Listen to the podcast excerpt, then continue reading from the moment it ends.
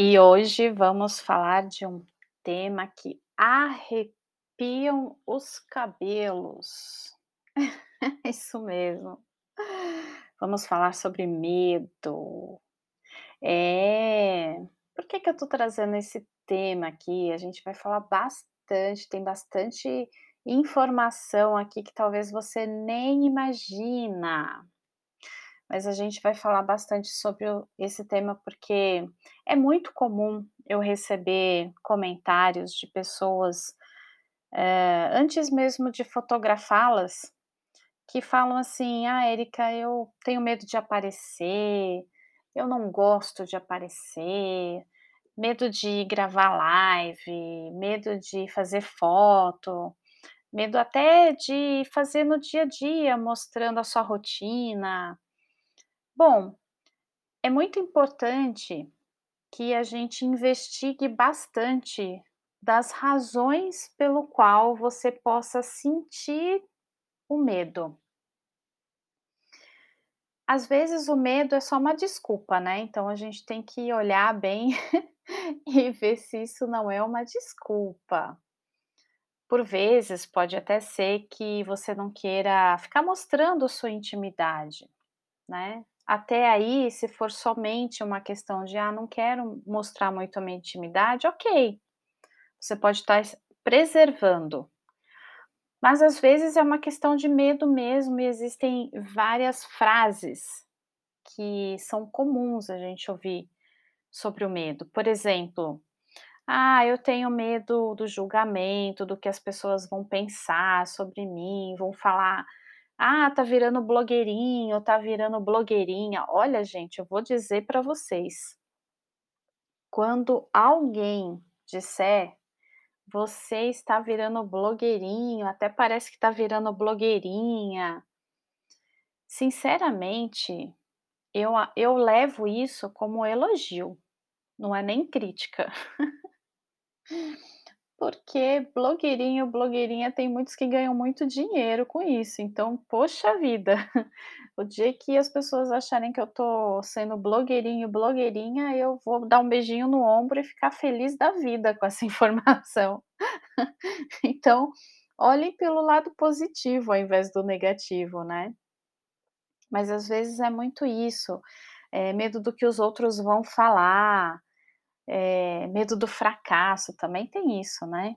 Tem algumas pessoas que já ficam, eh, pensando que que podem fracassar e aí tem medo de se expor, medo de não agradar os outros. Medo do que os outros vão falar. Tem várias coisas, né. Então eu queria um pouco falar sobre a questão do medo. O que que é o medo, né? O medo, ele pode ser considerado como um temor e até uma ansiedade, depende do grau que a gente tá falando desse medo, né. Pode ser receio de alguma coisa, então ele pode ser justamente esse estado de ansiedade, de prever e aí quando a gente fala sobre exatamente o medo do julgamento, do que as pessoas vão falar, de não ser suficiente, do fracasso, você tá antecedendo algo que ainda nem aconteceu e por consequência disso é um estado de ansiedade, que te trava. Então é bem importante você se observar, observar e até mesmo perguntar a si mesma, fazer um uma análise, né, dessa ansiedade, das razões pelo qual você pode sentir essa ansiedade ou sentir esse medo. E fazer como se fosse uma avaliação mesmo, se colocar num estado crítico de si própria, pra investigar, vamos dizer assim, né, as ra as razões pelo qual você possa estar travando a sua vida, travando as suas ações na vida, na tua carreira, por medos. Medos do quê? Por quê? De onde veio esse estado? Isso é uma coisa que eu até gosto de de falar bastante. Pergunte a você mesma sabe, naquele momento antes de dormir, que você tá ali só com seus pensamentos, pergunte para o seu mentor, pergunte para o seu eu superior, vamos dizer assim, não vamos falar aqui de religião, cada um tem o seu, mas pergunte por que que eu tenho essa sensação? Por que isso está me travando? De onde veio? Faça perguntas. Não faça uma lista de perguntas que você porque aí você está perguntando muita coisa ao mesmo tempo, né. Tem que ser uma pergunta só e silencie.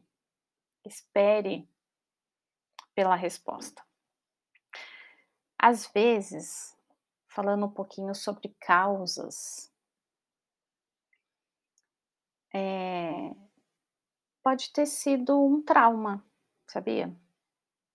Alguma coisa que pode ter acontecido quando você era muito novo, muito nova que causou um trauma.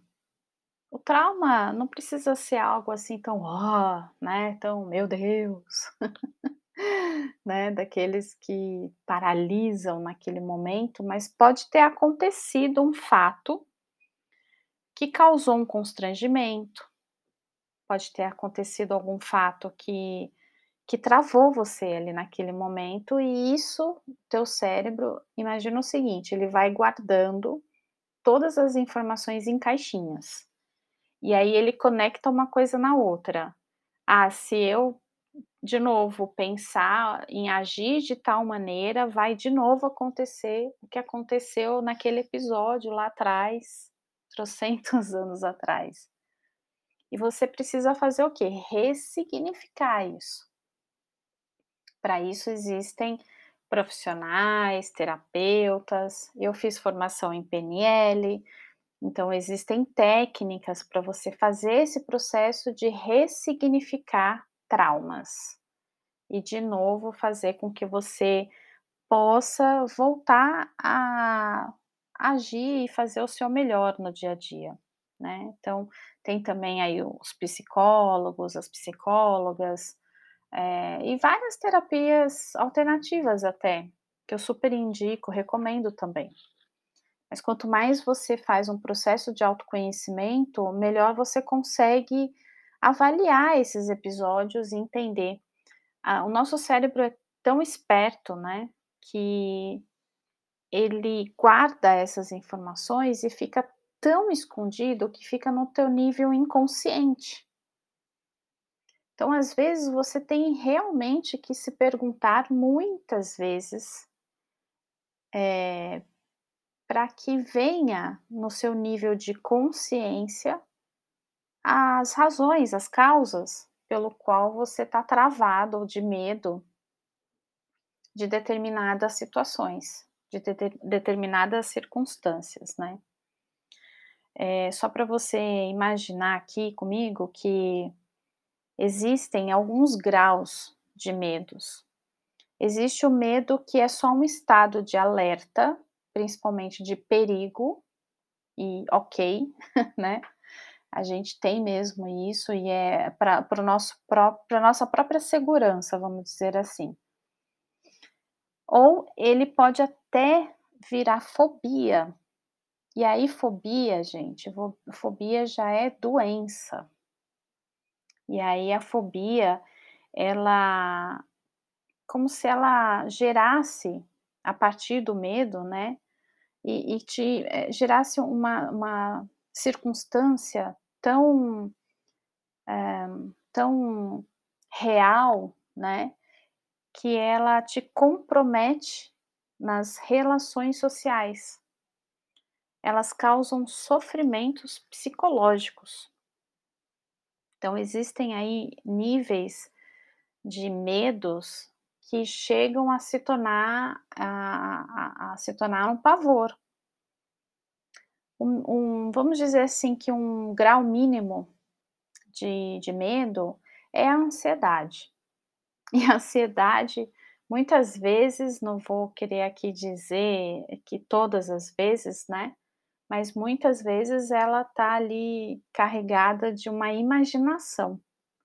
Imaginação de algo que possa acontecer E muitas vezes é fruto somente da sua livre imaginação. Eu tô dando risada, me perdoem, né, não é nem, eh, ser aqui sarcástica, né, muito pelo contrário, mas é que a nossa imaginação é é muito fértil, muitas vezes, né. Porque quando a gente pensa no medo do julgamento, no medo do de agradar ou não os outros, ou medo do fracasso, tudo isso é muitas vezes aí ou pode como de novo falando, né, ou pode ser fruto de um trauma ou pode ser uma crença. Você pode ter comprado uma crença de alguém, de circunstâncias que você viu dos outros, de outras pessoas e você tomou para si própria. Eu sempre falo no feminino, porque a maioria do meu público é feminino, então me desculpem os homens, que eu também tenho muitos clientes homens, mas é que a maioria é mulher, então me me desculpem colocar no feminino, tá.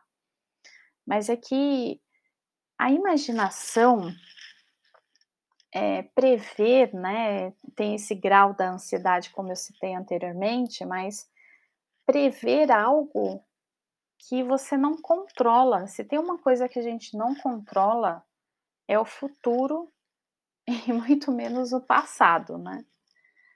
Então por isso que a gente precisa ou ressignificar o que aconteceu no passado, que gerou um trauma, ou até mesmo as crenças, existem técnicas para isso, e aí falando do meu lado aqui PNL, mas também na psicologia, nos outros, eh, nas outras formas de terapia holística, né, mas a gente tem aí várias formas de de trabalhar os medos.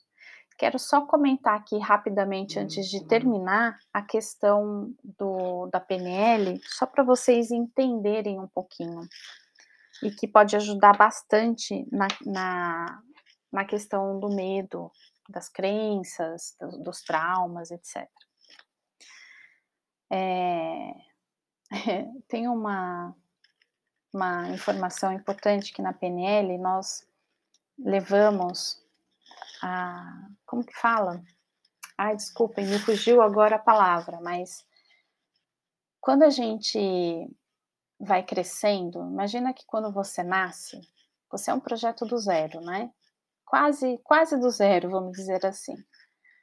Mas tudo que vai te cercando e vai acontecendo na tua vida, vão passando a ser aí as suas crenças, tudo aquilo que você acredita, eh, você começa a replicar os mesmos atos que você vê, convive, né, não somente da tua família, na sociedade, os amigos de escola e por aí por diante.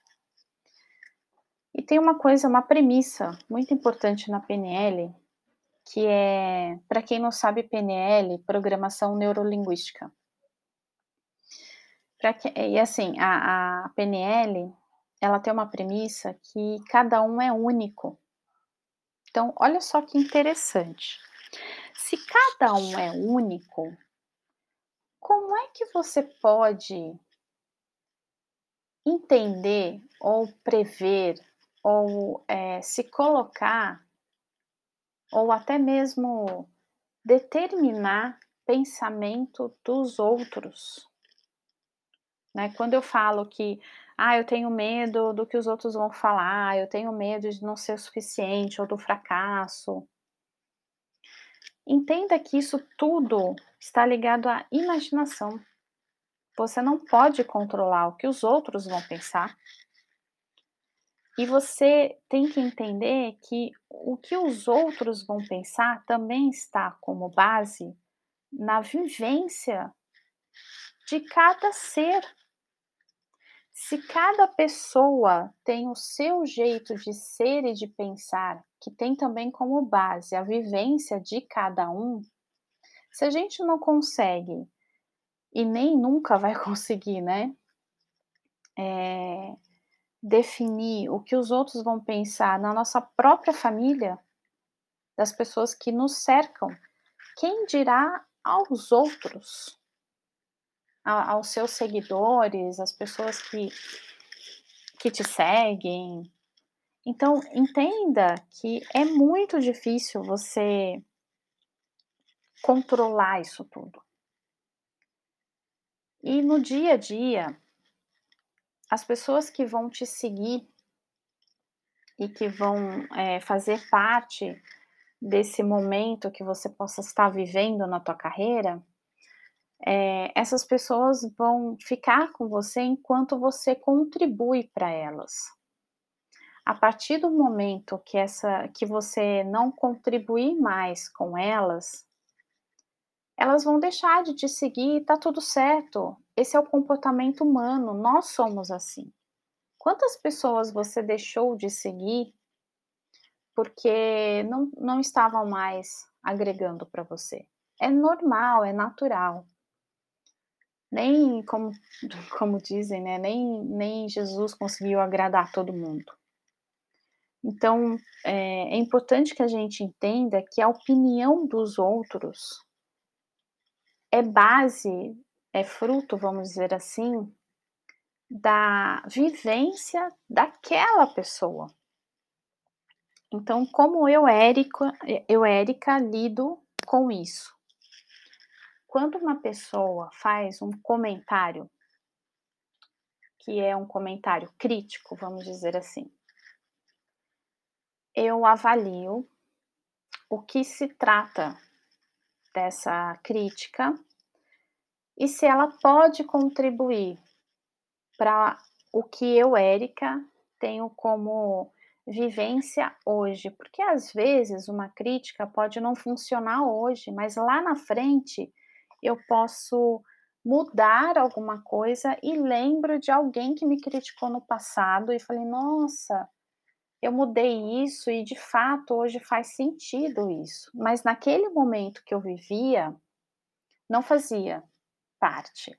E, e eu tinha é, recebido aquela crítica, salvei, guardei, eu não retruquei, entende? Porque quando uma pessoa vem com uma crítica para você, tem até uma brincadeira que eu faço com os meus clientes, que quando eles recebem esse tipo de, de comentário, que, ah, de blogueirinha e tal. Então, dependendo do comentário que você receber, pergunte de volta: isso é uma crítica ou é um elogio?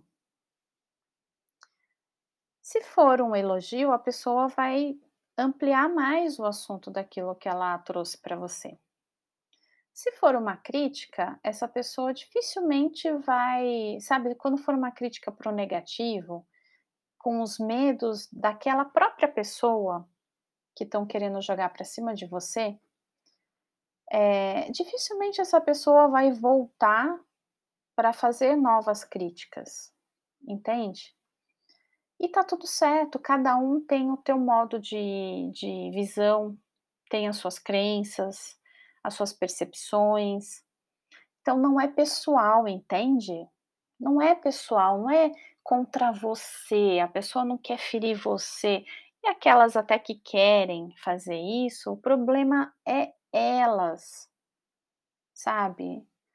Então não é você, o problema não é com você. Quando uma pessoa vem carregada com essa negatividade, de querer te ferir, entenda que o problema não é com você, o problema está com elas.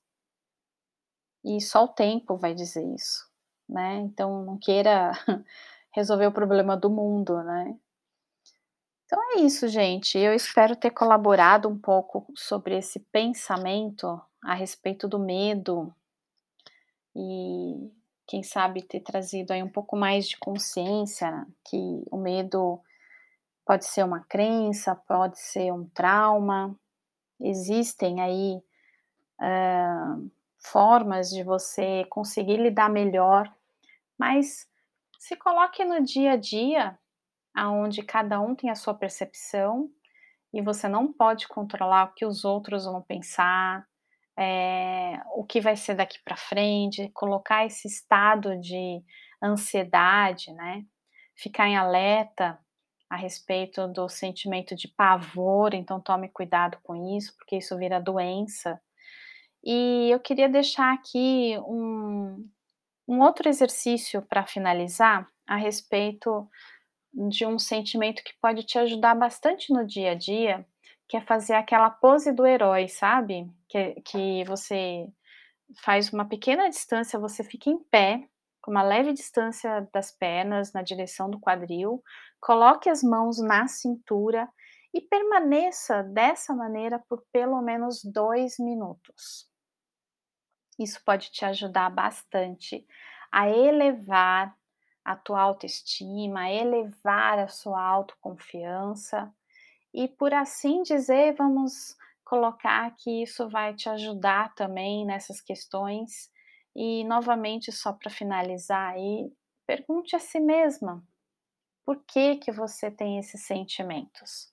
Se precisar, conte comigo com sessões de PNL para que a gente possa investigar mais as razões pelo qual você possa sentir todos esses, é, esses sentimentos aí que estão travando a sua vida.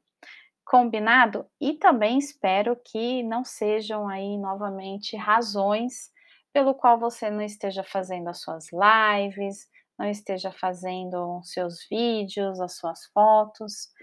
Não trave sua vida pelo que os outros vão pensar, o que os outros vão, sabe, se colocar nesse nível de ansiedade, de controlar o que os outros vão pensar. Apenas faça, você só vai saber fazendo. E se você fizer uma live e não tiver ninguém, pense da seguinte maneira: se você for deixar essa live gravada essa live poderá ainda ser assistida por outras pessoas e você pode contribuir muito na vida de outras pessoas. Então não se prenda a isso. E quem não esteve na sua live, poxa, que pena, perdeu a oportunidade de ouvir ali um conteúdo que você preparou. Então não se prenda com relação a isso, combinado? É isso, então o podcast fica por aqui hoje. Eu espero que você tenha gostado. Compartilhe aí com outras pessoas que podem curtir esse conteúdo. Vejo vocês no próximo episódio. Até já!